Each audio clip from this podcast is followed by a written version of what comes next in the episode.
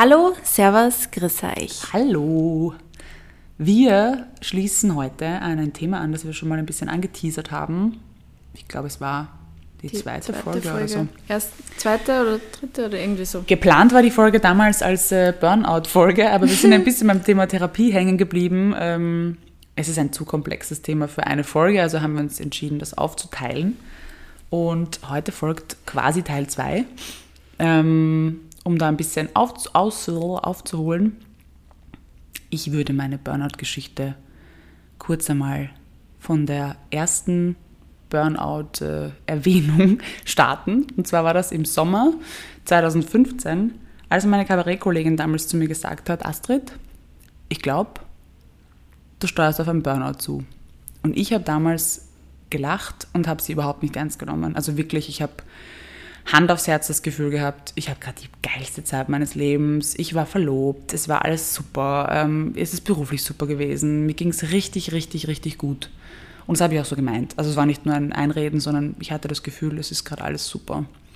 Und das ist ja auch ein bisschen ein, ein typischer Ablauf fürs Burnout oder auch für Depressionen, dass du eigentlich zuerst ein Riesenhoch erlebst und dann haut es dich voll hin. Mhm. Und es ging zwar nicht so von einem Tag auf den anderen, aber es ist dann sukzessive nach unten gegangen. Also August war noch super und im September hat es angefangen, so ein bisschen hm, schwieriger zu werden und stressiger vor allem.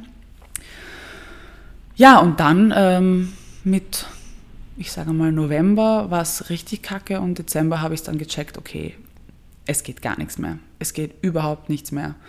Und ich werde oft gefragt, wie ich das gemerkt habe und ich kann es ehrlicherweise gar nicht so eins zu eins wiedergeben.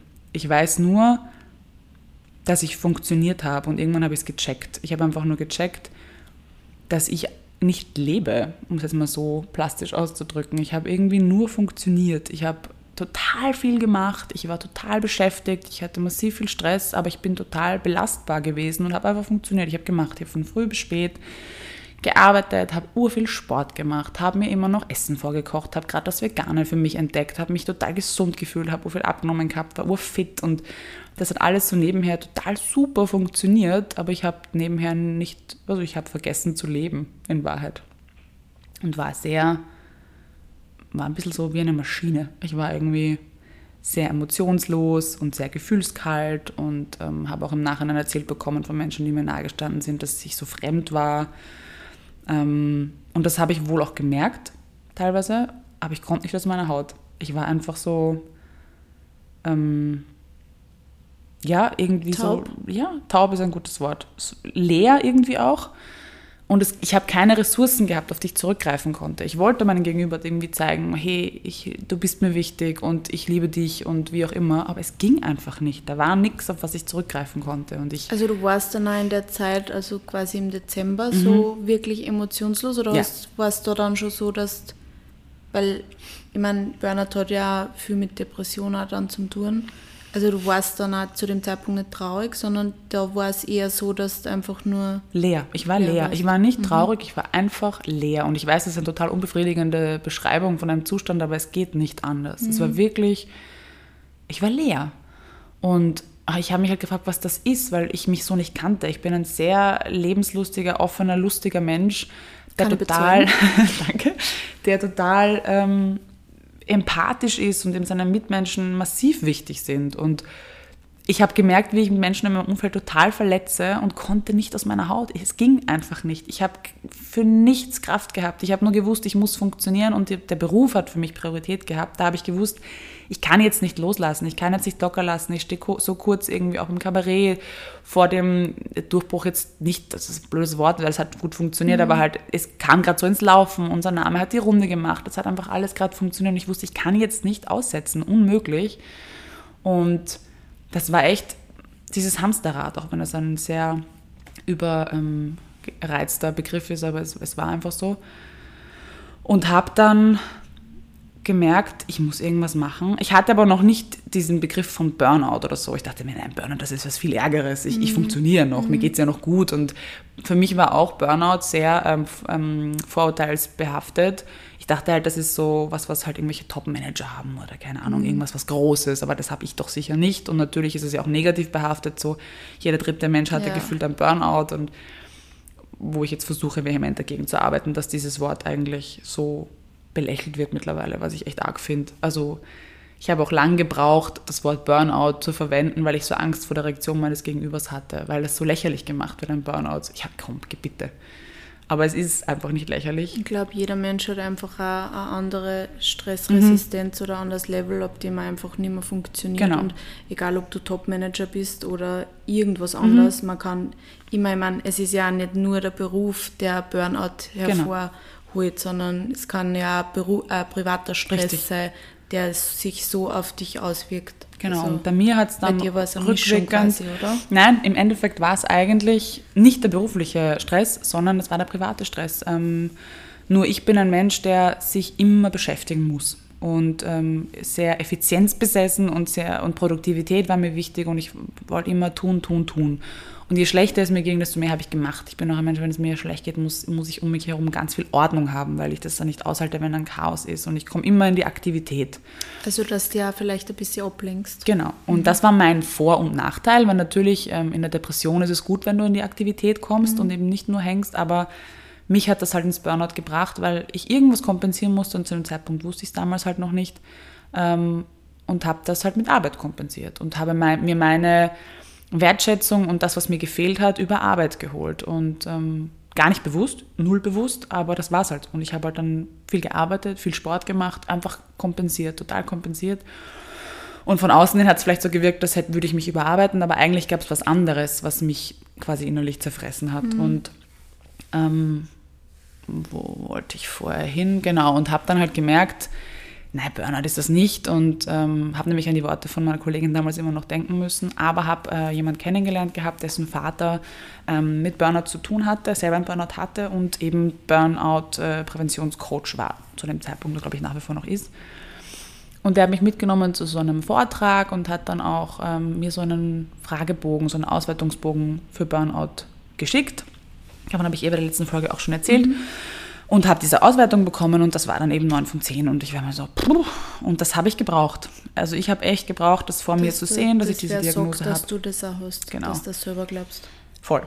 Und ich war erstmal so, wie konnte mir das passieren? Und ähm, es war irgendwie ur seltsam, das zu lesen, weil ich mir gedacht habe, hä, mir geht's doch eigentlich gut. Und dann kommen wir wieder in das, was ich jetzt gerade versuche, ja auch Menschen zu nehmen, dieses Bild von wegen, mir geht's doch eh gut. Und ich brauche doch keine Hilfe und es passt doch eh alles und ich komme da schon wieder raus und ich schaffe das schon wieder und das mache ich schon irgendwie. Und das habe ich auch geglaubt zu dem Zeitpunkt, aber ich habe einfach nicht gewusst, wie. Ich war echt so, pff, mir war alles zu viel. Mir war wirklich alles zu viel. Ähm, ich habe zwar immer noch geschafft, viel Sport zu machen, was glaube ich auch wichtig war, aber ähm, ich wusste einfach nicht, wo ich anfangen soll. Es ist irgendwie alles unter meinen Füßen mir weggebrochen. Es mhm. war, ich war mit allem überfordert. Ich wusste nur, ich kann nicht mehr zu Hause sein. Mich hat zu Hause total gestresst. Ich habe zu Hause mit Stress und ähm, Arbeit und auch äh, mit der Beziehung damals, es war alles zu viel für mich. Ich wollte nicht zu Hause sein und ich habe einfach versucht, so wenig wie möglich zu Hause zu sein. So viel wie möglich zu unternehmen mhm. quasi. Mhm. Und habe dann gemerkt, okay, ich kann zu Hause nicht gesund werden, ich muss weg und bin damals auch ausgezogen, ziemlich äh, schnell und spontan und ähm, habe dann quasi dort neu begonnen und wirklich mir auch von null alles wieder aufgebaut. Also ich habe dann wirklich begonnen mit wortwörtlich einer Matratze am Boden. Da war mhm. sonst nichts drinnen. Ich meine, die Küche war schon drin und so und Bad. Und habe auch, also diese Wohnung und ich sind irgendwie so gemeinsam gewachsen und deshalb ist es mir jetzt auch so schwer gefallen, weil ich ja jetzt im Sommer umgezogen bin, diese Wohnung ein bisschen hinter mir zu lassen, mhm. weil sie war so meine Base. Regenerationswohnung. Ich mhm. bin da wieder in mein neues Leben gestartet. Ja, mit meiner Matratze und nix. Und habe wirklich von null wieder angefangen und die größten Aufgaben waren dann echt mal nur meinen Alltag zu bestreiten mit geh mal einkaufen, Astrid, und führe dir Nahrung zu. Ich habe also ja auch kaum war gegessen. Dann, war dann einfach irgendwann dieser Tag, wo du gemerkt hast, es ist mir alles zu viel und mhm. jetzt tue ich gar nichts mehr. Genau. Also du warst dann ja. einfach wirklich taub ja. und hast einfach Voll. Ich habe auch das große Glück gehabt, ähm, dass mir das möglich war. Also ich hatte extrem viele verständnisvolle Menschen in meinem Umfeld, ähm, unter anderem meinen Ex-Freund, der einfach auch mich das hat machen lassen. Ja, ich meine, welcher Partner lässt es zu, dass du sagst, so, ich ziehe jetzt mal aus, gell? Ciao. Und ich war einfach allein in dieser Wohnung, ähm, weil er mir vertraut hat und meine meine Kabarettkollegin damals auch, die gesagt hat, du schau bitte, dass du gesund wirst, ich krieg das schon hin alleine und ich kümmere mich um das alles. Mhm. Ähm, meine Partnerinnen damals auch bei Ringana, die mein Team betreut haben. Also ich habe lauter Menschen um mich gehabt, die einfach für mich die Stellung gehalten haben. Und mhm. das war dann einfach möglich, weil das ist ja auch der, der große Struggle gerade im Burnout-Prozess, dass ja du glaubst, du kannst nicht fehlen, darfst nicht fehlen ja. und ich habe es ja auch geglaubt, ja. Ähm, mhm. Aber ich hatte das große Glück, dass mir das alles abgenommen wurde und im Endeffekt, was bist du für, für, eine, für eine Kraft, wenn du, wenn du ja nicht, nicht in deiner Kraft bist, so, ja. Und du kannst nicht arbeiten. Du glaubst, du kannst es, aber die Leistung, die du bringst, ist sicher nicht die, die du bringen könntest, wenn du halt gesund bist. Und du musst dir dann einfach diese Zeit nehmen und ich bin froh, dass es halt für mich auch ging. Ähm, aber ich glaube im Endeffekt, es muss für jeden Menschen irgendwie auch funktionieren. Mhm. So, also dann einfach wirklich zu sagen, stopp. Und ich glaube, es ist kein Job der Welt so wichtig, Nein. dass man hingehen muss, genau. auch wenn man sich so Richtig. fühlt, wie du Richtig. dich damals gefühlt hast. Also da, da, muss man einfach schon wirklich sich selber hinterfragen. Mhm. Ich meine, das, das ist zwar jetzt sicher ein anderer Umfang, aber mhm. als Selbstständiger ist ja immer, du hast immer das Gefühl, du musst, du musst Sachen machen und ich bin krank, aber ich muss das machen, mhm. weil andere Leute, meine Kunden sind abhängig, aber du musst es. Es, man muss nicht, mhm. weil wenn man nicht funktioniert oder wenn man nicht gesund ist, ja. Dann muss man eine Pause machen und dann so muss es. es. auch irgendwie gehen und dann gibt es eben auch immer solche Menschen, mhm. die hoffentlich dann einfach auch was übernehmen, einfach Absolut. auch mal mehr machen, Absolut. weil an an einem anderen Zeitpunkt ist vielleicht wieder mal andersrum. Also mhm. ich glaube, so weit muss man einfach Voll. für sich selber dann auch sorgen und so sagen, mhm. ich, ich kann nicht. Genau, aber das ist, das ist der, rückwirkend der schwierigste Schritt. Ja, das glaube ich. Das ist der allerschwierigste Schritt, gerade wenn du in Selbstständigkeit bist. Und auch gar nicht da. Ich habe jetzt von einer Followerin vor ein paar Monaten eine Nachricht bekommen, die im Pflegebereich ist. Und das ist ja zum Beispiel der, ähm, das Berufsfeld, wo wo sie das erste Mal von Burnout auch gesprochen haben, Menschen, die im Pflegebereich mhm. arbeiten. Ähm, weil das ein wahnsinnig fordernder Job ist ja. und es irrsinnig viele Burnouts ja, in dem Bereich gibt. Fordernd, ja. ah, so. Eben, da ist es auch. Also natürlich ist es beruflich bedingt, aber vor allem, glaube ich, mhm. ist es mhm. eher zwischenmenschlich und sozial und emotional bedingt. Und das ist ein echt fordernder Job. Und wenn du da nicht in deiner Kraft bist und nicht selber bei dir bist, dann kannst du auch keine gute Unterstützung für deine ähm, Patienten sein. Und die hat auch mir geschrieben und sie hat auch damals gesagt, sie weiß nicht, warum sie mir jetzt schreibt, aber keine Ahnung. Und ich so, ja, super, Hauptsache du redest mit irgendjemandem. Und die meinte auch, ähm, obwohl sie eben nicht selbstständig ist, dass sie nicht gehen kann, weil sie ihre Kolleginnen nicht im Stich lassen kann. Und ich habe gesagt, das, das zeichnet dich total aus, wirklich. Ich finde das großartig, aber du hast nichts davon. Ja. Du hast nichts davon und du bist keine gute Arbeitskraft, weder für deine Kolleginnen bist du eine Unterstützung noch für deine Patienten, wenn du so kämpfst und wenn es dir so schlecht geht. Also es ist sicher in der Selbstständigkeit, ich möchte jetzt nicht vergleichen, ich, wahrscheinlich schwerer, also gefühlt schwerer, weil du halt selbstverantwortlich bist und weil du das Gefühl hast, keiner kann für dich einspringen, aber im Angestelltenverhältnis ist, ist es sicher auch nicht so, so leicht, Nein, ja, weil du niemanden weil, zurücklassen ja, willst. Oder du hast ja trotzdem dieses Verantwortungsbewusstsein gegenüber mhm. deiner ähm, gegen deine Kollegen mhm. oder gegen deinen Chef oder ja. irgendwem. Also das genau. ist, glaube ich, auch nicht einfach. Aber du musst, das ist, glaube ich, wirklich der aller, aller, aller schwerste Schritt, aber der muss getan werden. Der muss echt gegangen werden, weil dann, dann kannst du auch anfangen, an dir zu arbeiten. Dann kannst du anfangen, ähm, mal zu schauen, in dich hineinzuschauen oder auf dein Leben zu schauen und zu sagen, okay, wo ist hier dieses Ungleichgewicht entstanden? Was ist passiert? Wie konnte ich dahin kommen, wo ich jetzt gerade stehe? Und, ähm, Kannst du das jetzt im Nachhinein irgendwie festmachen? Hm, es sind, Hat es eine Situation gegeben oder vielleicht mehrere? Situationen, wo du gemerkt hast, okay, jetzt quasi flüchte ich mich irgendwo in die Arbeit oder... Ähm also du meinst einen Knackpunkt, wo ich quasi mit Betäuben begonnen habe? Ja. Nein, weil ich habe dann innerhalb der Therapie festgestellt, dass das einfach ein Muster ist, das ich über mein, mir über mein Leben aufgebaut habe. Also das, was ich auch vorher kurz angesprochen habe, dass ich grundsätzlich vom Wesen her ein Mensch bin, der sich eher in die Aktivität flüchtet als in den Rückzug. Mhm. Wobei Rückzug, also ich meine, Aktivität kann genauso Rückzug bedeuten. Also eher, ich bin halt eher aktiv, als dass ich mich jetzt irgendwo hinsetze und gar nichts mache. Mhm. Ähm, und das war auch urschwer für mich anzunehmen, weil wenn ich mal irgendwie depressionsbedingt zu Hause gesessen bin und nichts gemacht habe, habe ich mich konstant scheiße gefühlt. Wirklich, ich habe mir gedacht, du bist ein Haufen nichts und du sitzt da und kriegst nichts auf die Reihe. Und ich habe das immer gewertet, wenn ich nichts gemacht habe. Mhm. Und ich habe das teilweise heute noch, dass wenn ein Tag vergeht oder wenn ich irgendwie quasi früher Feierabend mache um 17 Uhr, weil ich eh schon seit, keine Ahnung, 8 Uhr am Laptop sitze, ist es echt schwer für mich zu sagen, also es zu, nicht zu werten und zu sagen, du machst jetzt gerade nichts. Du es könntest was Besseres halt mit deiner Zeit machen. unsere Gesellschaft als mhm. positiv angesehen, wenn man quasi sie dann in so eine ja. Aktivitätsspirale genau. einhaut, genau. weil ähm, du bist mhm. motiviert, Richtig. busy du machst viel ja. und ich glaube, das ist halt... Leider, das ist total sexy. Ja. Wenn du so bist. Und der wird halt auch... Es wird da keiner sagen, hey, du tust mhm. zu viel, geht's dir nicht gut. genau, sondern, niemand. Ja. Sondern eher, wenn du halt nichts, also oder genau. wenn du halt einfach die daheim verschließt und... Genau ähm, die zurückziehst quasi. Genau.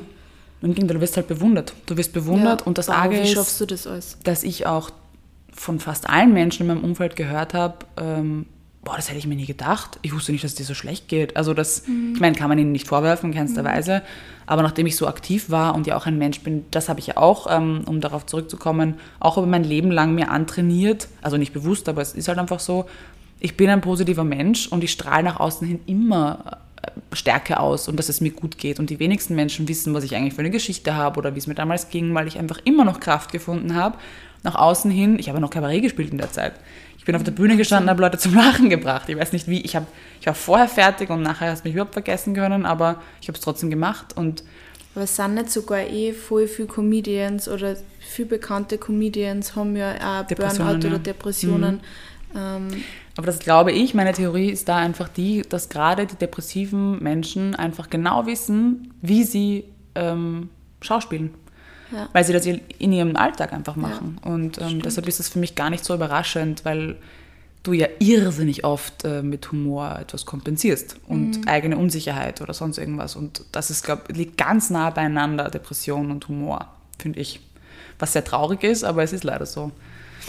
Ähm, ja, also da habe ich einfach auch Reaktionen bekommen, so, oh, das hätte ich mir nicht gedacht und das wusste ich überhaupt nicht. Und, ähm, Voll interessant, bei mir merkt man immer, wenn es mir nicht gut geht. Ja, das finde ich eigentlich eine gesündere, eine gesündere Sache, wenn man. Nein, aber mal, wir sind halt einfach da ganz unterschiedlich, mhm. weil ich tue mir dann eher nicht in der Aktivität. Mhm. Ähm, also du ziehst dich eher zurück. Ich ziehe mich eher ziemlich Aha. zurück, ja. Ja, ich irgendwie, ich habe heute erst gesprochen mit einer Freundin, die, wo wir festgestellt haben, die Formulierung, der spürt sie nicht, die war mir immer ein Begriff. Und es war halt für mich so, ja, ich habe nicht hinterfragt. Und seit meinem Burnout ergibt es für mich voll viel Sinn, weil ich habe mich zu dem Zeitpunkt auch nicht gespürt. Weil also diese Taubheit. Vielleicht, oder? ja. Ich habe aber, teilweise wollte ich es dann schon, aber ich habe einfach mich nicht gespürt und deshalb machst du dann solche, testest du deine Grenzen aus oder versuchst irgendwelche Dinge zu machen, um dich wieder zu spüren, weil mhm. du dich einfach so leer fühlst, dass du dann Blödsinn machst. Und ich habe wirklich viel Scheiß auch gebaut und ich war auch ähm, sicher zu vielen Menschen nicht gut und habe ähm, falsche Sachen gemacht. Aber ich habe das offensichtlich unterbewusst, nicht bewusst gebraucht, weil ich mich irgendwie spüren musste. Und ich war, habe aber auch auf der anderen Seite gewusst, dass ich mich gerade nicht aushalte und dass ich, dass ich was Falsches mache. Also das konnte koexistieren und es war ein absolutes Gefühlschaos und gleichzeitig war ich so leer. Also es war ganz, ein ganz, ganz komischer Zustand. Das war eigentlich pure Überforderung mit allem. Und ich hätte das im Leben nicht ohne Therapie geschafft. Und ich wusste auch, ich muss zur Therapie, aber allein dieser Schritt hat mich so massiv überfordert, zu sagen, jetzt muss ich mir jemanden raussuchen, dann muss das mit dem passen, dann muss ich das auch noch zahlen können und ich habe gerade keinen Job. Ähm, das war das ja das Nächste. Das ist ja schon schwierig, wenn man nicht in einer ganz einer argen Burnout-Phase ja. drinnen ist, aber wenn man dann auch nur ja da gerade so gefangen ist. Das war, also ich, ich, bin, wie gesagt, nach wie vor, das habe ich eh schon erzählt, so dankbar, dass es auch dann plötzlich so unkompliziert funktioniert hat und dass die erstbeste Therapeutin die perfekte für mich ist und ich bin vier Jahre jetzt schon bei ihr. Ähm, aber das war, das habe ich lang vor mir hergeschoben, aber ich wusste, ich brauche das, weil alleine schaffe ich das nicht. Und das möchte ich auch jedem ans Herz legen, der sich diese Folge anhört und sich ähnlich fühlt. Du schaffst es nicht allein. Du kriegst es alleine nicht hin. Auch wenn das hart ist, aber du kriegst es alleine nicht hin. Und selbst wenn es noch nicht sofort geschritten ist, wirst du es mit Hilfe schneller hinbekommen und mhm. einfacher hinbekommen und du musst es dir nicht unnötig schwer machen. Ähm, also das war unumgänglich, dieser Schritt. Und ja, ich überlege gerade noch, wie so mein Alltag damals ausgesehen hat. Wie gesagt, ich bin froh, dass die Menschen in meinem Umfeld mir das so möglich gemacht haben. Meine Eltern haben mich auch, das ist auch etwas, was ich vielen Menschen auch erzähle, meine Eltern haben mich unterstützt. Und damit habe ich auch sehr lange gekämpft. Aber was hätte ich anderes machen sollen? Ja. Ich habe ich konnte nicht arbeiten. Ja. Ich konnte einfach nicht arbeiten und somit habe ich meine Eltern gebeten, ob sie mich unterstützen können und ähm, sie haben es getan. Ja, und das werden wahrscheinlich alle Eltern tun, die die mhm. Möglichkeit dazu haben. Und ja. wenn es nicht finanziell ist, dann eben anders. Also man lernt halt Hilfe anzunehmen, weil du sie einfach brauchst, weil du, keine Ahnung, einkaufen nicht schaffst, weil du Mietzahlen nicht schaffst oder Therapiezahlen nicht schaffst. Und du musst, und das ist mir auch viel schwer gefallen, weil ich so ein selbstständiger Mensch war, du musst lernen, ähm, Hilfe anzunehmen, weil du es sonst nicht bestreiten kannst. Das ist gleich bei sehr viel ähm, ähm, mentalen, also Krankheiten, ja. psychischen Problemen so, dass man sich einmal eingestehen mhm. muss, dass man Hilfe braucht und die dann auch irgendwie sich erbittet. Absolut. Weil ähm, sonst wird sich schwer was ändern. Nein, es geht einfach auch nicht. Und es muss auch nicht gehen, wie gesagt. Du, du bist sicherlich nicht alleine und es wird irgendwen geben, der dir hilft. Aber. Wie lange hat es dann dauert, bis du wieder auf die Viers warst? es war schwierig. Also, das ging so in Schüben. Es waren teilweise wieder gute Phasen dabei ähm, und dann wieder schlechte. Und das ist, glaube ich, auch keine lineare Genesung. Und ich habe immer noch so Trigger heute, mit denen ich jetzt viel, viel besser umgehen kann, weil ich einfach die Tools dazu habe. Aber ähm, ähnlich wie bei der Essstörung, glaube ich, ist es einfach etwas, womit du lebst und mhm. zu leben lernst. Und du lernst halt einfach besser damit umzugehen. Es ist ja einfach einer von deinen Wesenszügen genau. quasi, dass die du halt zum Beispiel immer in einer Aktivität. Richtig. Und da muss ich mich halt bremsen. Schmeißt. Da muss ich ja. mich echt bremsen und ich merke das auch total. Und ich habe auch zum Beispiel zum Sport immer noch eine schwierige Beziehung, weil es so, weil es das so triggert, dass ich nicht sofort wieder am liebsten zweimal am Tag Sport mache und da irgendwas kanalisiere. Also das ist immer noch eine total schwere Beziehung für mich, ähm, weil ich mich sofort zurückversetzt fühle. Und, und da gibt es ganz, ganz viele andere Punkte auch. Mhm. Und, aber ich sage mal, ich sage alltagstauglich oder ich habe mir einen Job. Also als ich mir wieder einen Job gesucht habe, da würde ich jetzt mal sagen, dass ich wieder halbwegs auf den Beinen stand. Und das war, glaube ich, im, im Mai oder Juni oder so. Also mhm. nach einem halben Jahr habe ich mir dann so einen geringfügigen Job genommen, einfach einen Bürojob bei der NGO, um mal zu schauen, was mit mir passiert. Und ähm, hatte dann aber noch äh, zwei Panikattacken. Also, die waren, ich glaube, das waren zwei Monate dazwischen oder so. Hast du die, während du das Burnout gehabt hast, da schon gehabt? Oder Nein, ich hatte, noch zum ersten Mal? ich hatte eigentlich insgesamt drei volle Panikattacken und jetzt dann im Nachhinein hatte ich nochmal zwei, so, die ich aber dann quasi abfangen konnte. Aber ich mhm. habe gemerkt, okay, da steigt was auf, aber da hatte ich eben dann meine besagten Tools.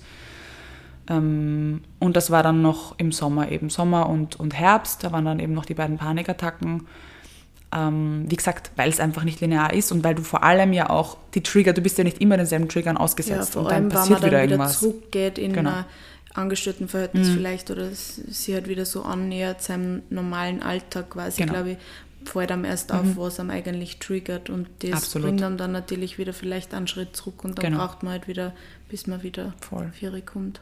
Und am Anfang war ich, wie gesagt, war ich zweimal in der Woche in der Therapie und das habe ich auch gebraucht und da waren wirklich, da hat sie auch so begonnen, dass sie gemeint hat, ja, erstmal nur den Körper wieder auf Vordermann bringen und den Körper ähm, gesund kriegen und dann können wir mit der Psyche überhaupt erst anfangen. Also ich war wirklich ganz, ganz, ganz unten und sie hat erstmal nur Blutwerte und wollte, dass ich esse und wollte einfach nur, dass ich eben dreimal am Tag esse und regelmäßig schlafe. Das waren ganz kleine Baby-Steps, die für mich damals eh schon so pff, mhm. dreimal essen. Das heißt, ich muss einkaufen gehen. Das heißt, ich muss mich mit Essen beschäftigen. Das heißt, ich könnte zunehmen. Das sind lauter so waren schon wieder so viele Stressfaktoren. Mhm. Aber das waren die, das war der Anfang. Also ich war wirklich am, am Boden und das war so cool, weil sie das einfach so gut gemacht hat und dann immer einen Schritt weiter und der nächste Schritt und der nächste Schritt. Und ich habe erst letztens wieder davon gesprochen, dass ich im Endeffekt, und das ist ein hartes Wort, aber ich bin dankbar darüber, dass es passiert ist. Und ich bin dankbar über dieses Burnout, weil ich die Möglichkeit hatte, komplett von vorne anzufangen. Mhm. Und ähm, wirklich genau ähm, zu überlegen, was möchte ich wieder in mein Leben lassen. Und habe das einfach durch verschiedene Siebe durchlassen äh, müssen, um zu sagen, okay, ist mir das das wert. Es könnte mich wieder stressen, es könnte das und das passieren. Und du beginnst echt ganz selektiv auszusuchen, was du nochmal in dein Leben lässt und was du lieber von dir fernhältst. Mhm. Und somit muss ich echt sagen, dass ich froh bin, dass es so gekommen ist, weil manche Menschen, die belastbar sind, und das bin ich, muss man erstmal richtig, richtig am Boden kriegen, dass sie mal anfangen, Sachen zu hinterfragen. Weil wenn es eh funktioniert, dann macht man es halt so lange, wie es halt geht. Mhm. Aber es ging halt nichts mehr, also musste ich wirklich jedes einzelne Ding in die Hand nehmen und überlegen, okay, will ich dich in meinem Leben oder will ich dich lieber nicht in meinem Leben? Und so habe ich begonnen, meine Persönlichkeit aufzubauen und bin jetzt ein viel gefestigterer und selbstsicherer Mensch, als ich das früher war. Und das ist gut so. Und ich bin dankbar darüber. Und das ist für jeden möglich, der das halt auch zulässt. Und das ist ein Trost, finde ich. Und Ja. deshalb wollte ich auch darüber sprechen. Voll gut. Genau. Hast du noch irgendwelche abschließenden Tipps für Leute, die sich selber vielleicht gerade so ein bisschen so sehen, dass vielleicht Angst davor haben, in ein Burnout zu rutschen oder die vielleicht schon die ersten Anzeichen gesehen haben? Es ist so schwer, weil du also Oft sieht man es eigentlich genau, nicht, oder? Man du musst es selber sehen. nicht. Du musst es echt, eh, wie du bei der Essstörung auch erzählt hast, es können dir noch so viele Menschen von außen sagen, wenn du es selber nicht so siehst, ist es, ist es einfach schwierig. Also dann wi- wirst du auch nichts ändern. Wenn du aber irgendwie dich jetzt in irgendwas wiedererkannt hast, von dem ich gerade erzählt habe, dann ist mein erster und wichtigster Tipp eigentlich wirklich, dass man sich Hilfe sucht. Dass man einfach und wenn es kein Therapeut ist, dann vielleicht wirklich mal mit einem, es gibt wirklich so, so Burnout-Präventionsseminare gibt es da auch, das macht ein Freund von mir, das ist cool, da macht man die verschiedensten Sachen, ähm, einfach um, um ähm, präventiv etwas dazu, dagegen zu tun. Ähm, also Seminare gibt es, dann hast du eben Coaches, Coachings, ähm, dann kannst du auch zu einem Therapeuten gehen, was meiner Meinung nach auf jeden Fall Sinn macht, selbst wenn du sagst, du hast kein Burnout, es ist nie verkehrt, ähm, Therapie auszuprobieren. Wie wir schon mal gesagt haben, wenn mehr Menschen in Therapie gehen würden, dann Hätte man ein schöneres hätten Leben. wir eine schönere Welt und ein Auf jeden schönes Fall. Leben. Also das ist das Wichtigste, finde ich. Und ähm, alles andere ist, glaube ich, fast zu fortgeschritten, weil natürlich kann ich jetzt sagen, gib, gib Aufgaben ab, gib Verantwortung ab, Mhm. Ja, aber, das, fällt so man, schwer. Ja, man kann das sagen, aber man wird es nicht tun. Ähm, natürlich ist das etwas, was wichtig ist, aber das dauert einfach. Das dauert und Ja. ähm, versuch einfach die Dinge zu tun, die dir gut tun. Ähm, und wenn du nicht weißt, was das ist, dann solltest du dir Zeit Texte nehmen, herauszufinden, weil ähm, es braucht auf jeden Fall Dinge, die dich ausgleichen und die dir Freude machen. Und wenn das nur ist, und wenn das nur ist, liegen und Netflix schauen. Und es ist nicht schlecht, wenn du nichts tust. Das würde ich meinem alten Ich auch gerne mal sagen und meinem aktuellen teilweise auch. Ja. Nichts tun. Ich finde das so spannend, weil nichts tun ist einfach nicht nichts tun, weil es so viel mit dir und deinem Körper und deinem Geist vor allem macht. Einfach mal nichts zu machen, dass du nicht gefordert bist. Es ist so wichtig, dass wir ab und zu nichts tun. Und dieses Nichtstun sollte einen viel höheren Stellenwert bekommen. Das ist ein gutes Abschlusswort. Ja. Finde ich, Astrid, das hast du jetzt sehr gut gewählt. Wow. ich habe eh schon etwas überzogen, Freunde. Es tut mir leid. Danke jedenfalls für deine Geschichte. Ich glaube, dass du damit sicher sehr viel Leid helfen kannst, Das beziehungsweise einfach auch mehr darüber auch zu erfahren und vielleicht sich selber auch irgendwo einmal wieder zu erkennen. Das Vielleicht. würde mich freuen, wenn es was Ähm, bringt. Ja, Gut, Kinder. Wir hören uns nächste Woche Bis wieder. nächste Woche. Bussi.